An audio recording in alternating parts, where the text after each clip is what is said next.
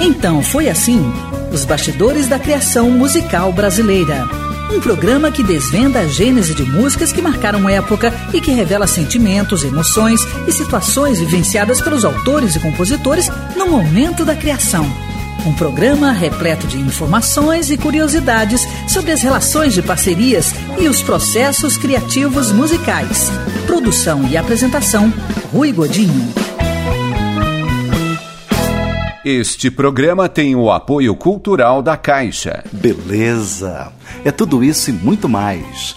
Quero convidar você para 60 minutos de puro prazer. Isso porque é sempre um grande prazer falar sobre música brasileira. E é sempre uma delícia estar na companhia de amigos. Então foi assim, um programa produzido pela Bravídeo em parceria com a Rádio Nacional de Brasília. Retransmitido por dezenas de rádios por todo o Brasil inclusive em Confidência AM e FM de Belo Horizonte, Itá FM do Rio de Janeiro, Integração Antônio Dias 98 FM de Antônio Dias, Minas Gerais, e mais esta rádio parceira que me faz chegar até você. Baseado na série de livros Então Foi Assim, Os Bastidores da Criação Musical Brasileira, volumes 1 e 2, de autoria de Rui Godinho, que sou eu, resultado de uma ampla pesquisa histórica realizada desde o ano de 1997. Esses livros estão disponíveis pelo e-mail, anote aí, livro@abravideo.org.br.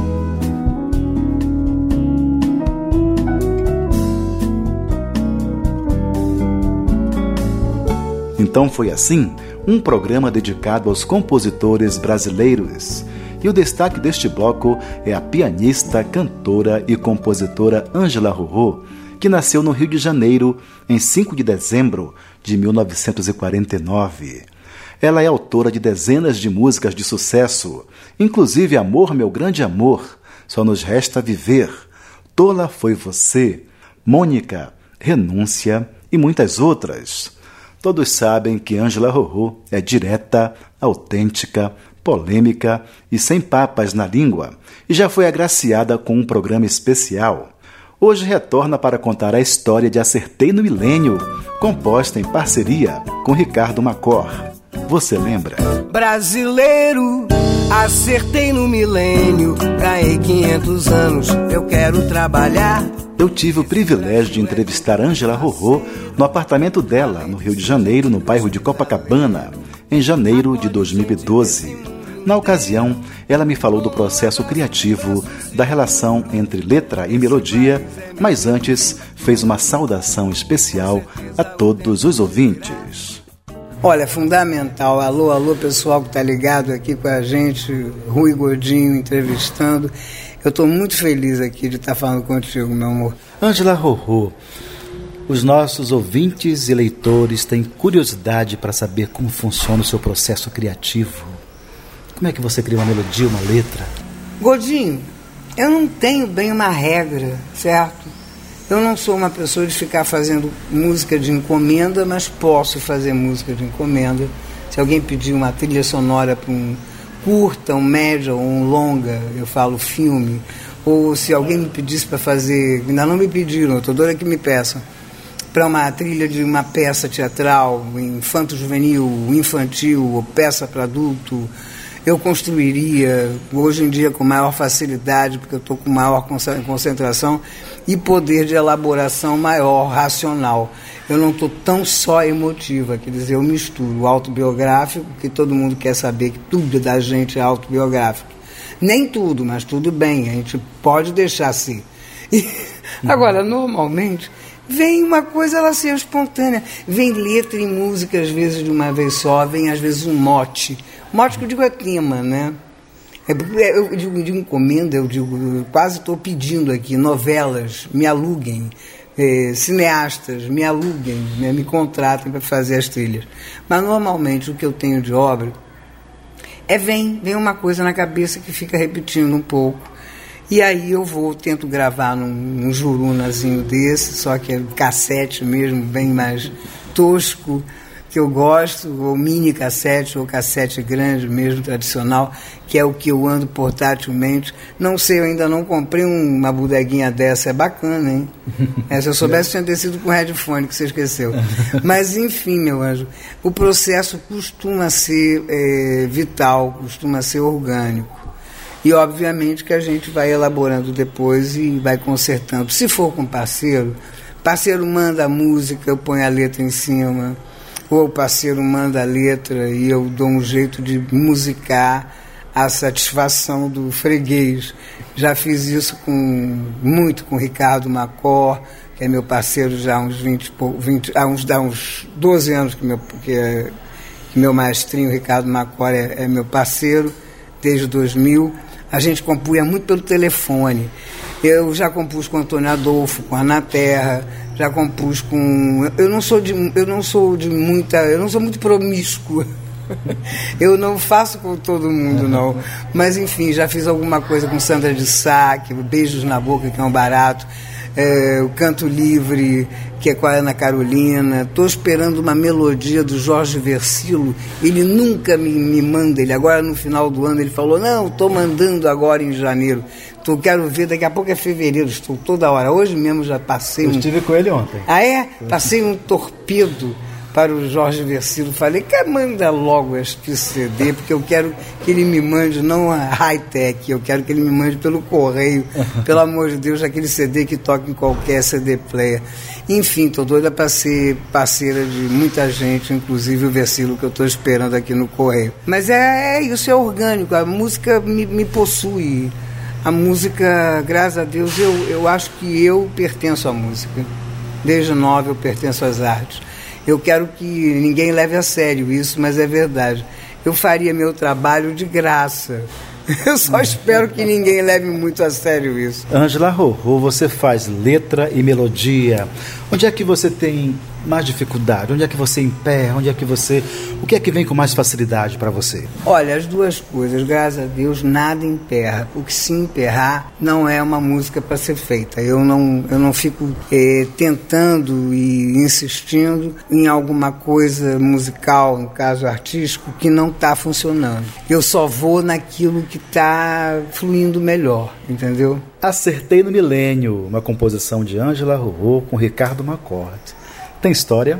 Tem história. Estava é, retornando a uma saúde boa, uma tentativa não desesperada, mas estava numa tentativa que estava difícil.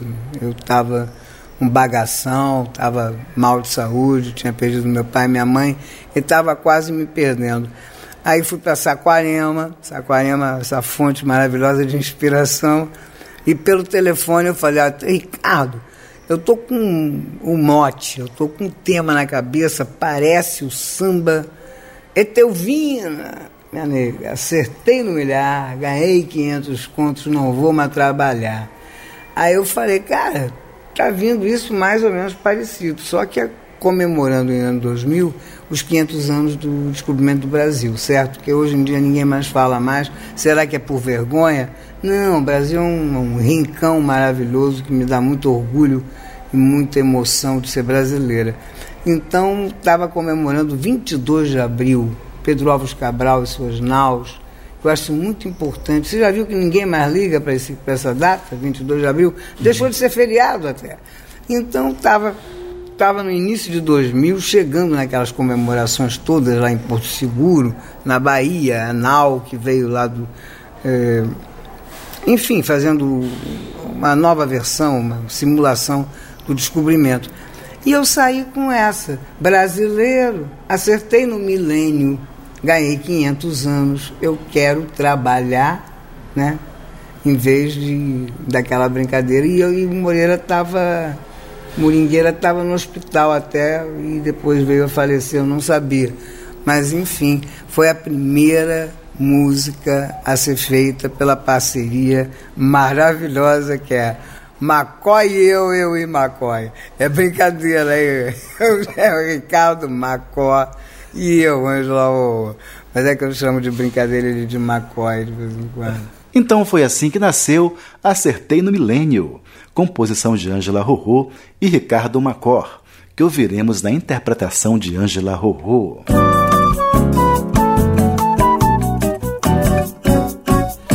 Brasileiro, acertei no milênio, ganhei 500 anos, eu quero trabalhar. Esse Brasil é lindo e faceiro, além de ser gentil e hospitaleiro. Acolhe gente desse mundo inteiro, com um abraço de braço seguro. Esse país é mesmo o futuro, e com certeza o tempo dirá boa vontade nesse caminhar. Fé e firmeza e amor de irmão. O amanhã será pura beleza, meu Deus do céu, eu amo essa nação.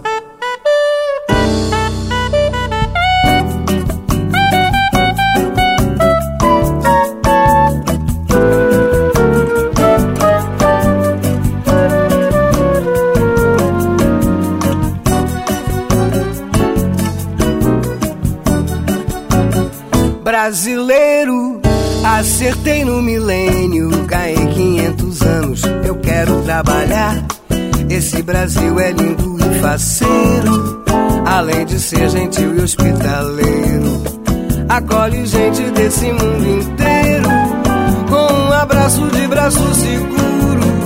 Esse país é mesmo o futuro, e com certeza o tempo dirá boa vontade nesse caminhar. Fé e firmeza e amor de irmão. O amanhã será pura beleza, meu Deus do céu, eu amo essa nação. Ó oh, Deus do céu, eu amo essa nação.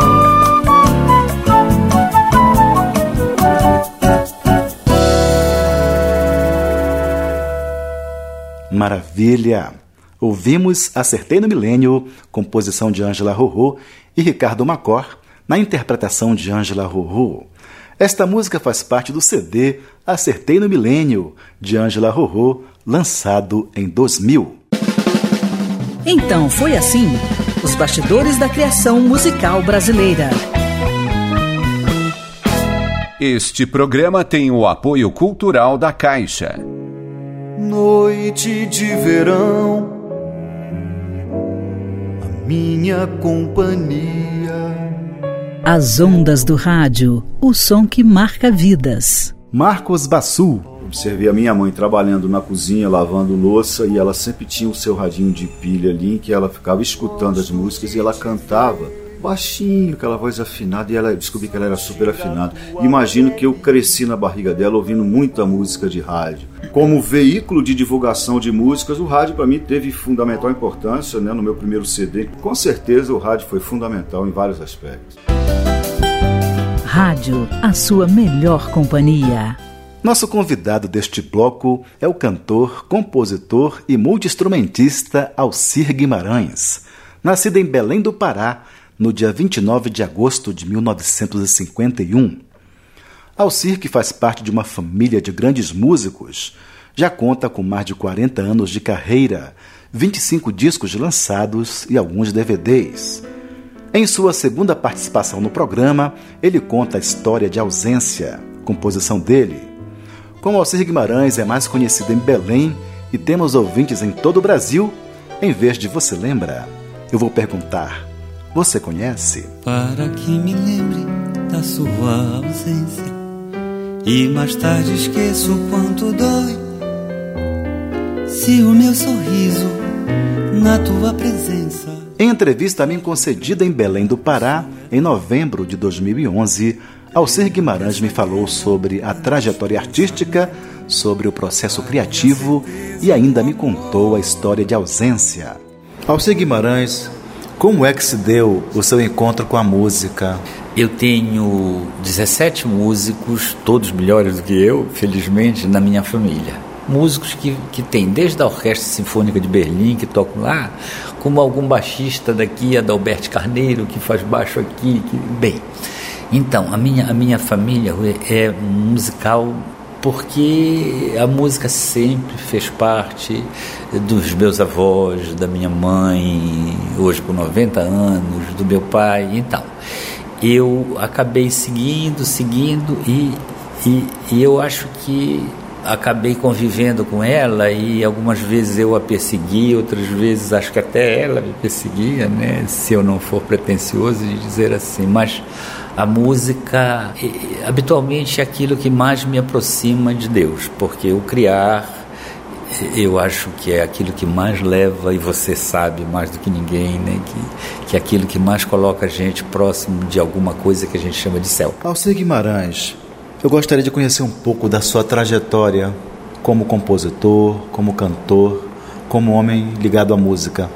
Olha, eu, eu como eu lhe disse, eu comecei como, como cantor, vamos se ter mais na música, né, como cantor da rádio e TV Marajoara, ainda muito, muito novo, com 10 anos, 11 anos eu, eu já cantava. Hoje, e aí fui fazendo coisas na minha vida até o primeiro disco gravado, que na verdade hoje são, são 25 aqui no Brasil, no, no Brasil em Belém, né, diríamos assim, uh, são dois na Holanda, são três na Alemanha e dois DVDs chamado Amazônia na Inglaterra.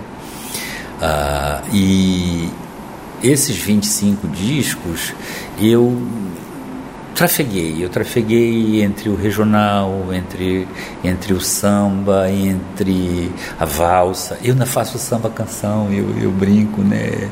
E, e, e algumas coisas assim muito bonitas. Uh, Arraial do Pavulage, eu sou um dos fundadores, uh, Sivuca, eu toquei 12 anos com ele, Hermeto, toquei um tempo grande, fui padrinho, compadre, amigo, irmão de Vital Farias durante muito tempo na minha vida. Temos coisas juntas feitas, né? E trafeguei um pouco da cantoria e fui aprendendo a aprender, como dizia o nosso querido Walter Bandeira, né? Eu, eu, eu, eu consigo ser do pão com manteiga, como eu digo, eu, eu, eu adoro a valsa, mas se você tocar um carimbó, eu, eu, eu também eu também pertenço a ele e tenho a impressão de que ele me pertence. Alcir Guimarães, alguns colegas seus atribuem a composição, a arte de compor, como um dom divino. E para você? Eu vou repetir um pedacinho aquela nossa historinha, Ruizinho, tipo assim, tem três pessoas que me fazem refletir muito música, sentir muita música e aprender muita música. Uma foi Beethoven pelo meu lado, uh, vamos supor, do, do piano conservatorial.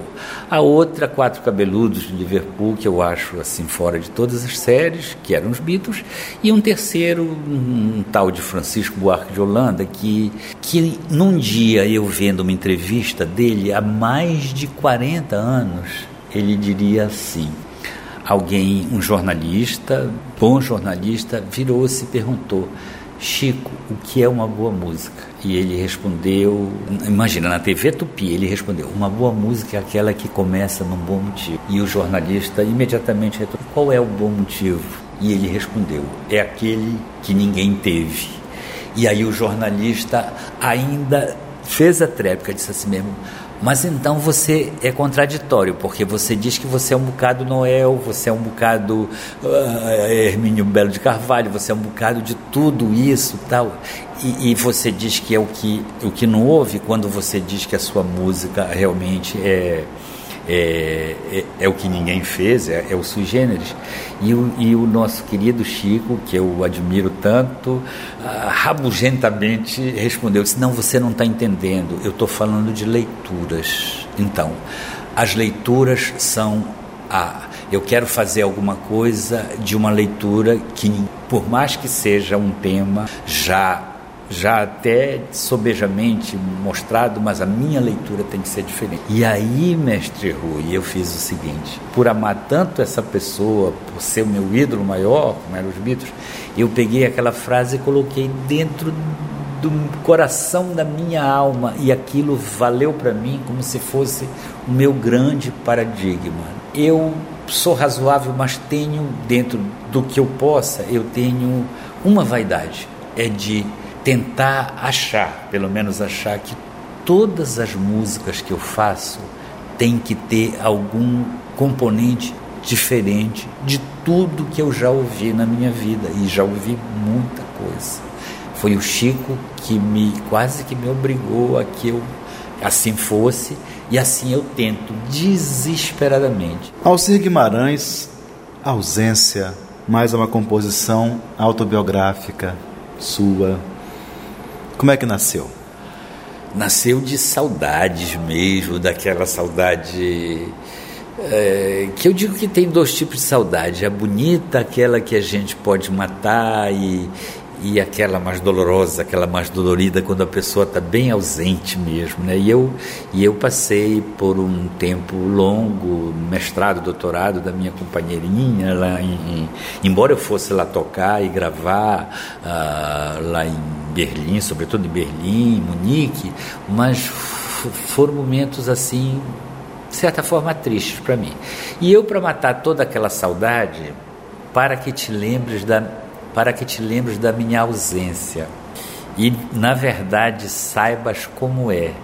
Se o teu sorriso na minha presença, na verdade, é toda a minha fé. É essa música, ela diz assim num pedacinho, Rui, passam horas demorosas e cada minuto sem você a favorita, a mais bonita, quando tu miraste devolver. Ah, e aí vem o lado assim muito, muito visceral, como eu usei palavras castiças, como eu usei palavras do português, mais de Portugal mesmo. Essa música é um fado, é quase um fado, é um fado canção, né?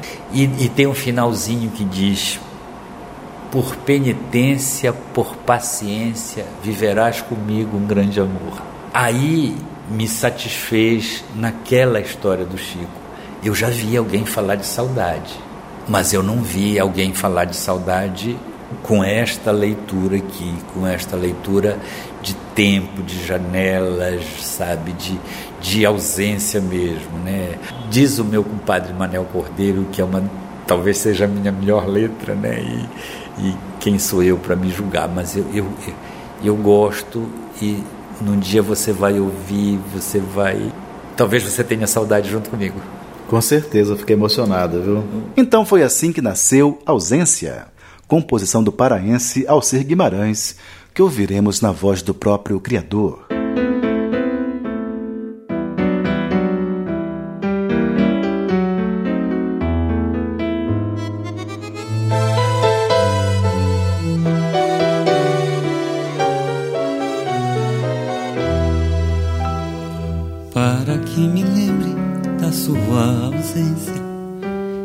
Mais tarde esqueço o quanto dói.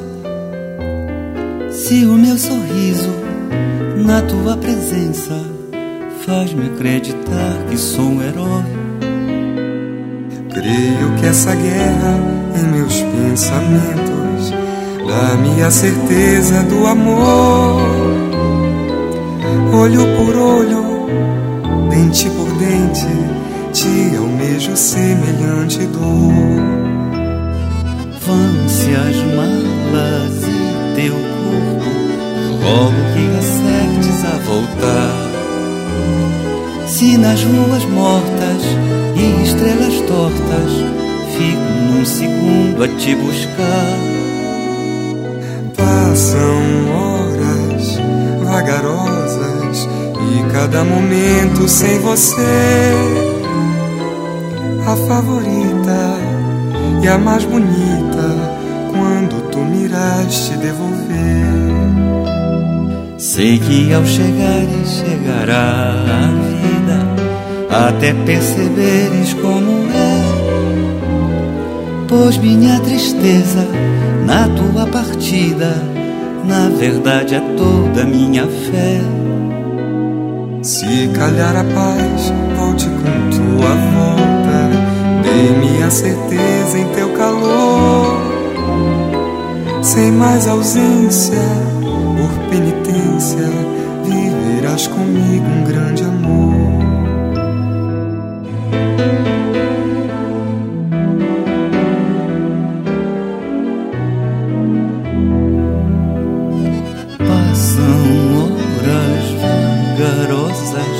E cada momento sem você a favorita e a mais bonita quando tu miraste devolver. Sei que ao chegares chegará a vida, até perceberes como é. Pois minha tristeza na tua partida, na verdade é toda minha fé.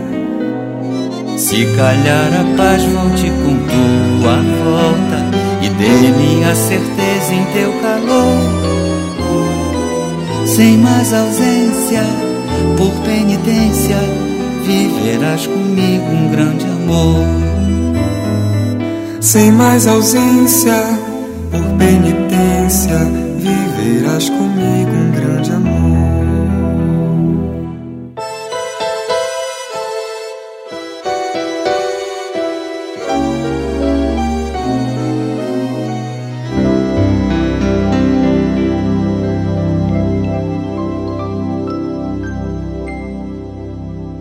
Maravilha!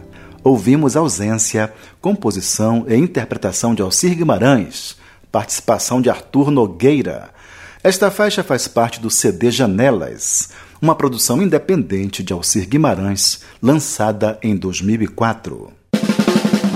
Então foi assim: os bastidores da criação musical brasileira. Este programa tem o apoio cultural da Caixa. De manhã eu levantei, fiz xixi, li o jornal. As ondas do rádio, o som que marca vidas. Maurício Pereira. Então, os anos 60 inteiro eu cresci ouvindo rádio. E o rádio nos anos 60, em São Paulo, era um rádio muito plural de, de, de repertório. Eu ouvia Elvis, eu lembro de ouvir Gonzagão, Lindomar Castilho. No rádio tocava Beatles. Então era um rádio muito variado. E eu sempre tive radinho de pilha, desde pequeno. Rádio, a sua melhor companhia. Então foi assim? Os Bastidores da Criação Musical Brasileira, um programa produzido pela Abra Vídeo para a Rádio Nacional de Brasília. Retransmitido por dezenas de rádios por todo o Brasil, inclusive Massa Web Rádio, de João Pessoa, Paraíba. Máxima FM, de Ibiá, Minas Gerais. Musical Net, de São José dos Campos. E mais esta rádio parceira que me faz chegar até você. Um programa baseado na série de livros Então Foi Assim, Os Bastidores da Criação Musical Brasileira, volumes 1 e 2, de autoria de Rui Godinho, disponíveis pelo e-mail, anote aí, livro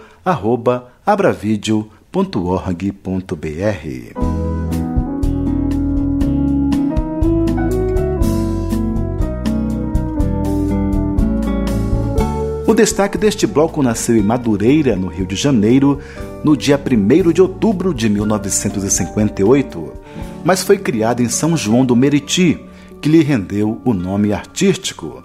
Teve músicas gravadas por Alcione, Roberto Ribeiro, Bebeto, Bete Carvalho, Fundo de Quintal e Zeca Pagodinho, que gravou Deixa a Vida Me Levar, história revelada em programa anterior. O nome do homem é Serginho Meriti, e a música da vez é Negra Ângela, gravada por Neguinho da Beija-Flor. Você lembra? Eu prefiro acreditar que é mentira, é brilho demais para um só olhar. Eu tive o privilégio de entrevistar Serginho Meriti em Brasília no dia 11 de agosto de 2011. Na ocasião, ele me falou da trajetória, do processo criativo e me contou a interessante história de Negra Ângela. Serginho Meriti, é um grande prazer compartilhar suas histórias com os nossos ouvintes. Tem agora a oportunidade de conhecer esse projeto legal, então foi assim que fala do motivo, a causa, o assunto, né, o porquê de cada canção. Já vi aqui nas edições anteriores nomes né, consideráveis aqui. Vai ser uma honra muito grande para mim poder incluir as histórias de minhas canções esse projeto. Eu sou de uma família de músicos, né? O meu pai tocava violão, sete cordas, muito bem. Meu pai, Felisbino Antônio Serafim, gaúcho de Alegrete, que foi para o Rio, foi para o Rio de Janeiro, conheceu minha mãe, Naira Antônia de Oliveira, mineira de Tomos do Carangola, que canta muito bem minha mãe, soprano, tem músicas editadas no Cantor Cristão, na Assembleia de Deus. Meu pai tocava violão e por intermédio desses dois eu tive sim contato com a música. Não a música do rádio que eu ouvia no rádio, tinha a música mesmo, escutar minha mãe cantando, meu pai tocando, era um privilégio muito grande para uma criança de até então 8 anos, 5, 6, 7, 8 anos por aí. E esse foi meu primeiro contato com a música, sim. Com o ato de compor também, porque ali eu via minha mãe compondo os hinos, via meu pai acompanhando a minha mãe cantar, e ali foi o contato, o meu primeiro contato, sim. Como é seu processo criativo, Serginho Meriti?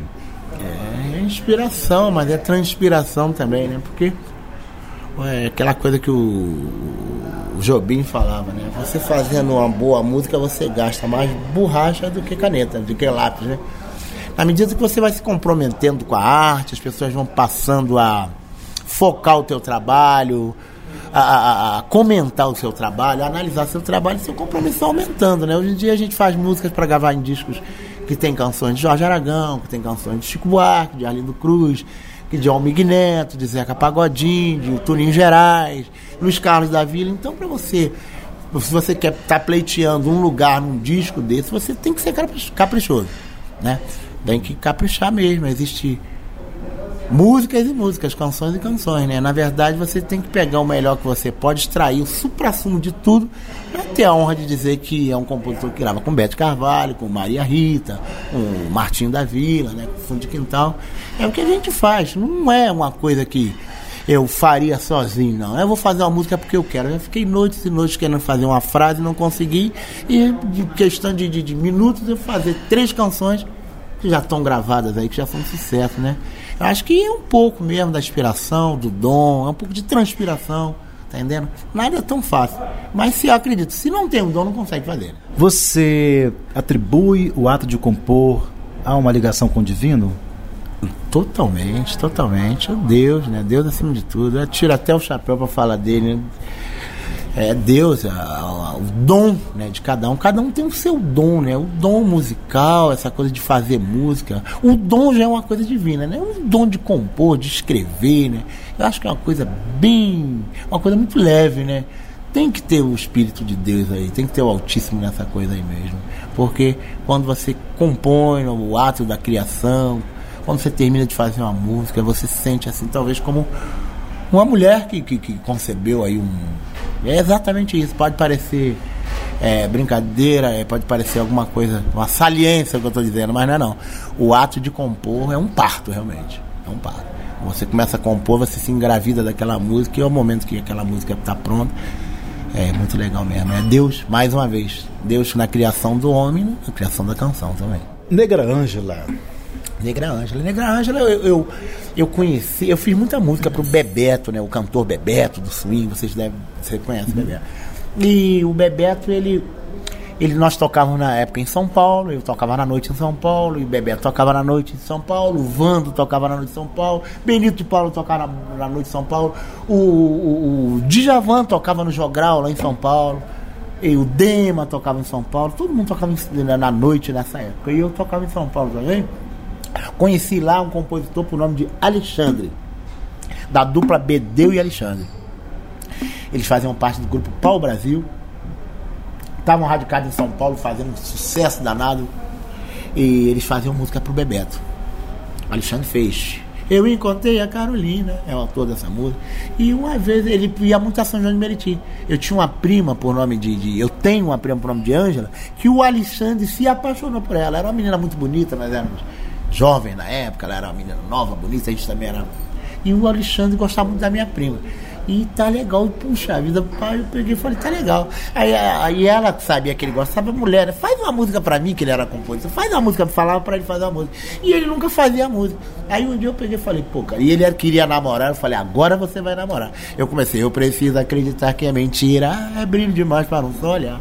Aí ele falou, não, não, não, não, pera que eu vou terminar contigo. Senão depois ela vai querer namorar você. Falou, vou namorar minha prima. Até que não tem nada demais, mas na, na nossa família não tem. Aí não, papai terminou a música comigo Aí o Neguinho da Beija-Flor gravou. E outra história legal também, que o Neguinho, me, um acho que o segundo disco da carreira do Neguinho, ele me chamou lá em Nilópolis pra mim, que ele queria gravar uma música minha. A gente era todo mundo abaixado, ele sabia que eu tava despontando como compositor. Não, Meriti vai ter que ter uma música. Me levou lá, eu, ele, Tina, na casa dele lá. Aí pensei em mostrar a música pra ele. Só que eu pensava assim, pô, neguinho da Beija-Flor, tem que mostrar pra ele um samba tipo. Nunca pensava numa música tão romântica. Ignorância minha, lógico, né? Pô, neguinho canta tudo, né? Mas por aquele negócio de samba e eu falo, tem que ser um samba pesado, batucado. E cantei tanto samba pra ele nessa, nesse dia. Ele gostou, gostava de samba. Mas eu sentia que não tinha aquela música. Aí quando ele falou que fazia a música pro Bebeto, falou, Meriti, você faz música pro Bebeto, naquele estilo de Bebeto, assim, tu não tem nada, não? Eu falei, ah, eu tenho uma música aqui que eu fiz recentemente em parceria com o Alexandre. Mas vou mostrar, eu falei, ah, isso aí não tem nada a ver com negra. Aí comecei, quando comecei a cantar, eu prefiro acreditar. É essa música que eu queria. Uh, Meriti. Aí, pô, levou pro Ivan Paulo, fez o arranjo. Foi sucesso na época. Depois teve uma releitura dessa música com ele e o Belo cantando pela Paradox, a gravadora Paradox. Foi o grande boom dessa música, foi na interpretação dele com o Belo. E legal pra caramba. E o Alexandre, conseguiu namorar a Ângela? Eu acho que sim, eu acho que sim, eu acho que conseguiu sim, eu acho que conseguiu sim. Depois ela se casou com outra pessoa, ele casou com, se casou com outra pessoa, ele voltou pro sul, agora ele tá morando no sul. Mas eles namoravam, ele não me enganava não, né? Todo né, menino novo, eu gosto de 16, 17 anos, qualquer, só de passar assim no, no, no corredor já dá um beijo, já namorou, né?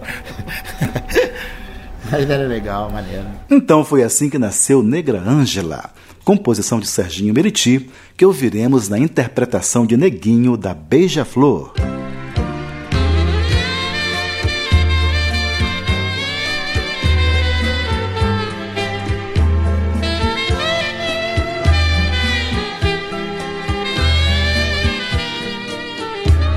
Eu prefiro acreditar que é mentira, é brilho demais para um só olhar. É inspiração demais, é muita lira. Mas meus velhos olhos não queriam me enganar. Bela negra negritude que fascina. Senhora menina, menina senhora me desconsolou. Ao expor seu lindo visual nesta retina. Sua voz que o próprio canto encantou. Hoje eu vi um lindo anjo, anjo negro, lindo anjo, negra Angela. É que eu vi um lindo negro anjo, anjo negro, lindo anjo, negra Angela.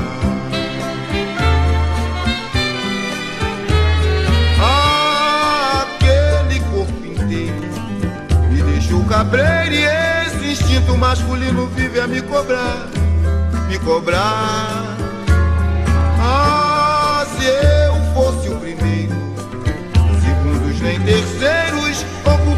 Meu lugar, meu lugar. É que eu vi um lindo negro anjo, anjo negro, lindo anjo, negra Angela.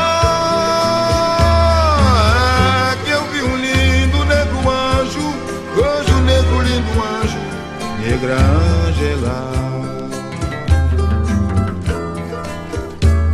Eu prefiro acreditar que é mentira, é brilho demais para um só olhar. É inspiração demais, é muita lira. Mas meus velhos olhos não queriam me enganar. Bela negra negritude que fascina. Senhora menina, menina senhora me descontrolou. Ao expor seu lindo visual nesta retina. Sua voz que o próprio canto encantou. Hoje eu vi um lindo negro anjo, anjo negro, lindo anjo, negra Angela. Que eu vi um lindo negro anjo, anjo negro, lindo anjo, negra Angela.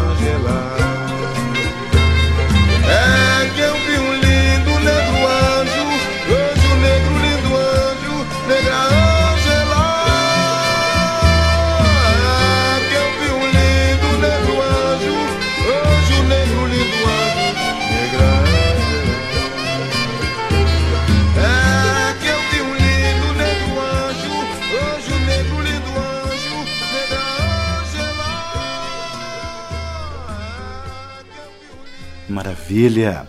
Ouvimos Negra Ângela, composição de Serginho Meriti, na interpretação de Neguinho da Beija-Flor. Então foi assim: os bastidores da criação musical brasileira.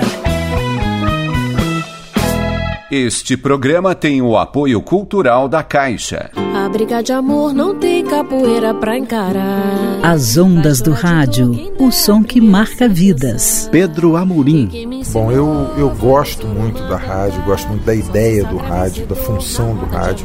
Eu acho a rádio muito importante e parece que o rádio ainda é o maior veículo de comunicação do Brasil, ainda hoje. Se ele tem esse alcance todo, ele muitas vezes não está sendo usado como deveria, mas é uma arma muito poderosa, né? E é um, um, um objeto de prazer.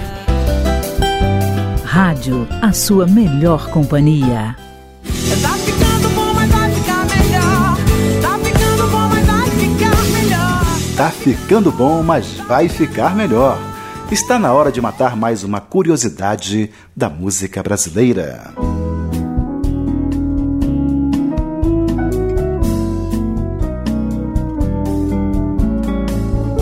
Simone Guimarães nasceu no seio de uma família musical no interior de São Paulo, numa cidadezinha chamada Santa Rosa de Viterbo, em julho de 1966. O avô foi maestro e ela muito cedo ganhou um cavaquinho com o qual se apresentava em festas no colégio. Essa é apenas a introdução da história dessa cantora, violonista e compositora, que conquistou o gosto e o coração do poderoso Milton Nascimento, o maior cantor do Brasil de todos os tempos. Simone, sozinha ou com parceiros, assinou páginas de sucessos, dentre as quais Estrela do Meu Bem Querer, com Cristina Saraiva, Brincadeira de Coroar, Flor de Pão, com Antônio Carlos Bigonha e Desavença com Ginga. Mas a música da vez é Baião Barroco, parceria de Simone Guimarães com Juarez Moreira. Você lembra? Quando a noite plantar suas algas no mar e o povo cantar sua salva, eu vou dizer o teu nome, o teu nome. Eu tive o privilégio de entrevistar Simone Guimarães na residência dela em Brasília, no dia 9 de junho de 2011. Na ocasião, ela me falou da relação com os parceiros, me contou as histórias de diversas músicas e ainda me fez a revelação surpreendente de seu processo criativo. Como é que é seu processo criativo? Olha, é sempre parte de um estudo, né? Eu, eu gosto muito de compor quando eu vou estudar. Que eu vou pegar no violão, fico ali dedilhando, porque a gente tem sempre que estar tá treinando, né? Os dedos para poder para poder tirar um som bonito quando quer é, fazer o show. Você tem que estar. Tá, eu, eu estudo praticamente todo dia, violão, agora estou estudando piano. Então sempre parte de uma coisa nova que você aprende. Aquilo vai entrando na sua cabeça, aquele estudo, né? Afora a intuição que tem também, tem dias que você está mais inspirado, né? Acho que todo mundo passa por isso, né? E o artista quando está inspirado, ele, ele tende a criar mesmo, né? E eu gosto de criar, é, quando eu estou animada, é, a inspiração já vem assim encomendada. Olha, você está afim de fazer música, você está afim de escrever, ou você está afim de pintar, que eu gosto de pintar também. Então já vem direcionada para aquele canal. Afora, quando eu recebo também encomendas, né, que eu recebo muitas encomendas de parceiros, como Antônio Carlos, né, Antônio Carlos Bigão é meu parceiro, o Francis, o Ginga. Agora, uma coisa que eu tenho certeza, que eu tenho uma facilidade para compor no transtorno, numa situação difícil. Eu compus duas vezes num leito de hospital, uma vez acompanhando minha mãe, que estava morrendo de câncer, e no outro acompanhando a Ana Gurgel, que você conheceu muito bem. Assim, rapaz, é incrível. Numa situação difícil, a música parece que me salva, assim, e eu tento extrair o máximo de, de, de, de criatividade daquele momento acho que para não mergulhar na tristeza, né? Uhum. É incrível. Quando, é a mesma coisa quando eu estou passando por uma situação difícil, por exemplo, questão de decisões importantes, como, ai meu Deus, eu tenho que comprar uma casa, eu preciso isso. Ou então, artista às vezes fica sem lugar para morar porque não sabe quando vai poder pagar o aluguel. Eu, graças a Deus, nunca passei por isso, mas uma coisa parecida com essa. Mas é, sempre que eu estou num, num momento difícil, eu sinto uma inspiração estranha. Parece que vem aquilo para me, me tirar da situação difícil. É muito estranho, mas ocorre muito. Conversei também com Simone sobre os parceiros. Perguntei se ela gosta das parcerias presenciais, onde os parceiros sentam juntos para fazer a música. É difícil fazer junto porque é, não, não, não tem muito isso. Eu já tive muito isso com a Cristina Saraiva, que a gente até morei na casa dela um tempo, hospedada lá. Até tinha um pouco dessa coisa de fazer os dois juntos. Mas é, eu gosto de ter o meu cantinho para poder apreciar isoladamente do, do, outro. Eu gosto de ter meu trabalho independentemente do, do outro. Não estou dizendo que eu não gosto de fazer, mas eu tenho mais dificuldade. Sozinha é mais fácil. Eu, eu, acredito que sim, a não ser que você esteja muito imbuído daquele negócio ó, do parceiro, que você tem um parceiro constante. Porque eu não tenho muitos parceiros constantes, a não ser a Cristina, que até estou fazendo uma música dela ali. Mas meus parceiros variam muito, né? Então cada um tem o seu jeito. Eu não sou muito exigente, eu gosto muito de trabalhar com música, assim, então os parceiros vêm mais a mim do que eu vou a eles, na verdade. E o Zé, meu parceiro lá de São Paulo. Tem muita gente, o Kiko Continentino. O Kiko já dá a música para fazer a letra. E ele também gosta de dar uns palpites depois. A gente discute mais. O Kiko também tem uma coisa bem aberta com ele. Mas eu, eu gosto de fazer em casa. É assim que fui, a minha cultura já foi essa, não foi daqueles tempos do em que se podia até fazer uma mesa no, no botequim. Não estou dizendo que eu já não fiz, já fiz. já fiz bastante. O duro é que quando eu estava fazendo música ali, eu estava bebendo, aí não dava certo, a música não ficava boa. é bom fazer em casa. Agora Simone Guimarães abre o seu coração para contar a história de Baião Barroco. É, o Juarez, quando ele mostrou essa música, ele falou, gostaria muito que você letrasse uma música minha, né? Daí de cara já escolhi essa. Baião Barroco. E já tinha o título de Baião Barroco. E por isso eu fui pesquisar um pouco do barroco no Brasil. Estudei até o barroco na filosofia também, como entrava o barroco, como a filosofia via o barroco, uma coisa bem alegórica, uma coisa bem alegórica. E procurei colocar elementos do barroco, né, que fala, né, o homem saiu de dentro de uma estrela. Eu estava contando a história do Hermes Trimegisto. É, o Hermes passou por, por uma vida difícil para ele nascer. Nasceu todo enroladinho num pano. Mas eu sei que ele veio de uma estrela. É um mensageiro de Zeus, né? Da mitologia grega. Então, essas coisas todas é, são elementos bons para compor uma música barroca. Porque a música barroca é aquela coisa, né? É, são elementos de contraste é, e, e, alegóricos ao mesmo tempo, coisas que, que apareçam na música de forma extravagante e que, que consigam conversar com, com, com o tema central, que na verdade é uma música de amor essa, porque eu falo e dizia o teu nome, o teu nome, o teu nome, uma pessoa que é a pessoa da vez, no caso, a pessoa da vez. Uma pessoa que a gente estava gostando na época, não, não podia deixar de falar do amor, né? Aí eu o tema central era o amor, só que da, das mais diversas formas eu fui falando ali sobre o amor, né? Ah, foi assim, uma história de amor com bastante pesquisa em cima, porque o Juarez é um cara muito exigente também. No, acho que o cenário mai, maior do barroco que nós temos, um pouco de barroco, que eu acho até pouco, né?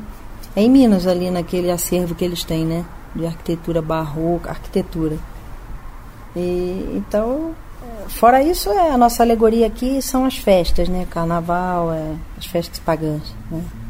Mas então foi isso. Ele me deu essa encomenda e eu quis fazer uma coisa bem, bem prestativa, assim. Fizesse o serviço histórico da, também da composição dele. Que eu acho que aquela música de Minas é, tem um berço muito nobre, né? Da ópera de, de Vila Rica. O modernismo todo que estava ali, né? Muita, muita ópera que vinha para cá, que né?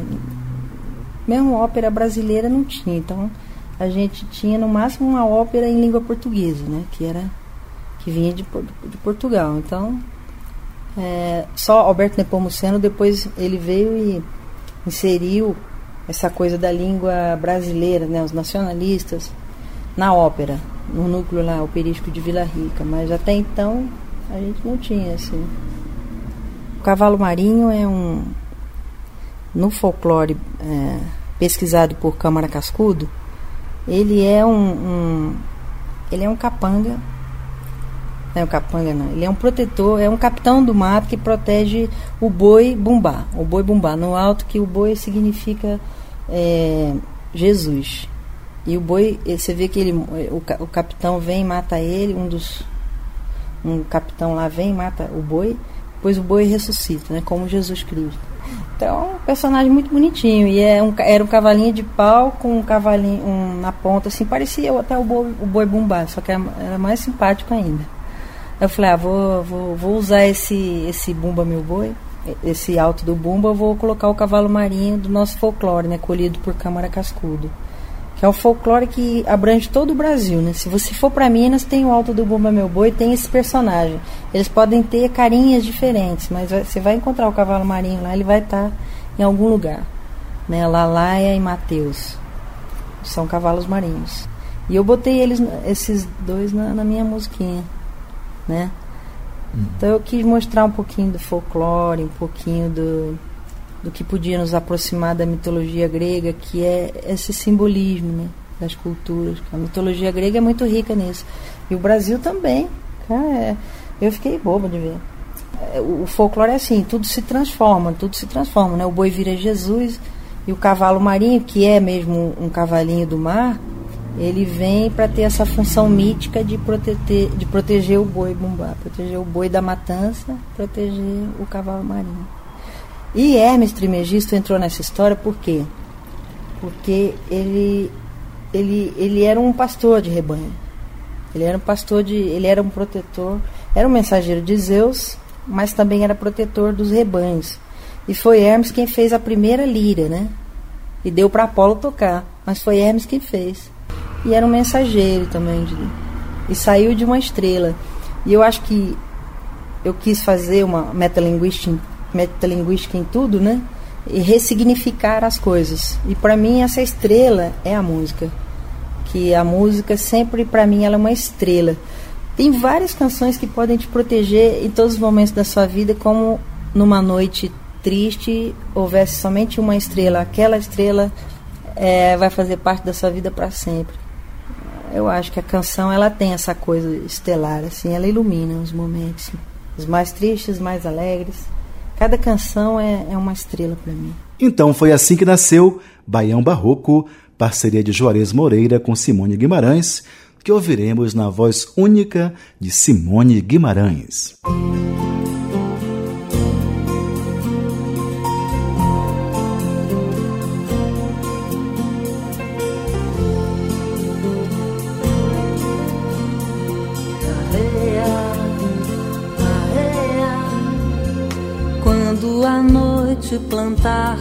suas algas no mar e o povo cantar sua salva, eu vou dizer o teu nome, o teu nome, o teu nome, o teu nome, o teu nome. Um baião vai tocar, vou cantar e molhar minha renda no mar. Se o cavalo marinho deixado no azul vem do ouro da luz lá do fundo do azul chama o povo que a noite estrelou.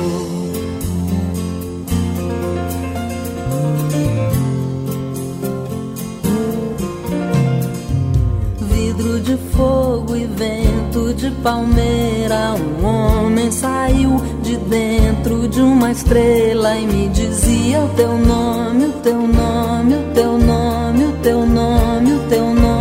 Então anjo voou da boca de um cantor. É meu canto de amor. Se o cavalo marinho é miragem de Deus, ouro dos olhos meus, de Lalaia e Mateus, é assim, bem barroco sou eu.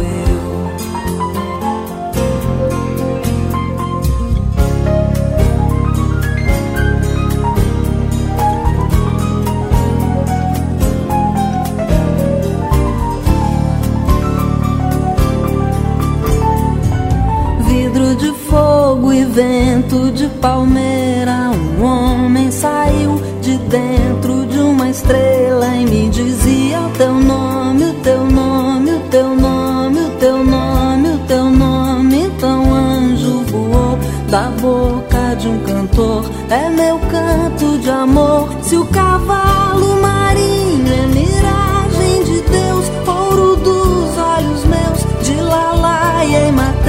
é assim bem barroco sou eu.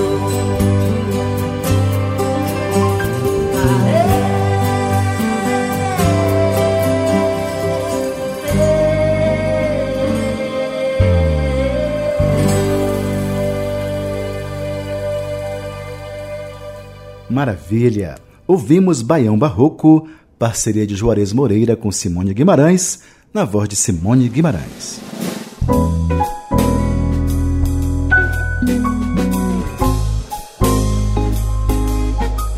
Pois é, subiu a placa de um minuto. Nosso tempo está acabando.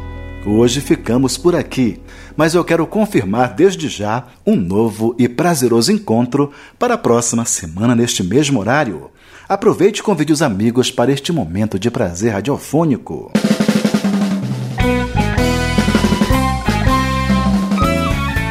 Assistente de produção, Andréia Medina. Consultoria para mídias digitais e redes sociais, Ariane Sanches. Sonoplastia, Reinaldo Santos.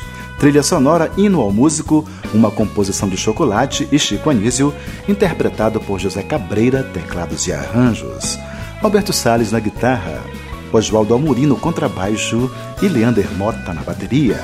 Para críticas e sugestões, o e-mail é programa@abravideo.org.br. Acompanhe a gente também no Facebook, facebook.com/barra programa Então Foi Assim. Um aviso importante: todos os nossos programas estão disponíveis no site abravideo.org.br. Agradeço pelo carinho e pela sua atenção. Um abraço de luz. Até lá.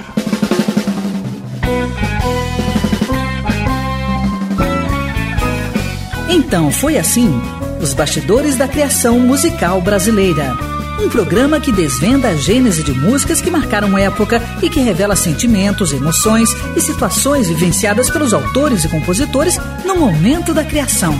Um programa repleto de informações e curiosidades sobre as relações de parcerias e os processos criativos musicais. Produção e apresentação: Rui Godinho.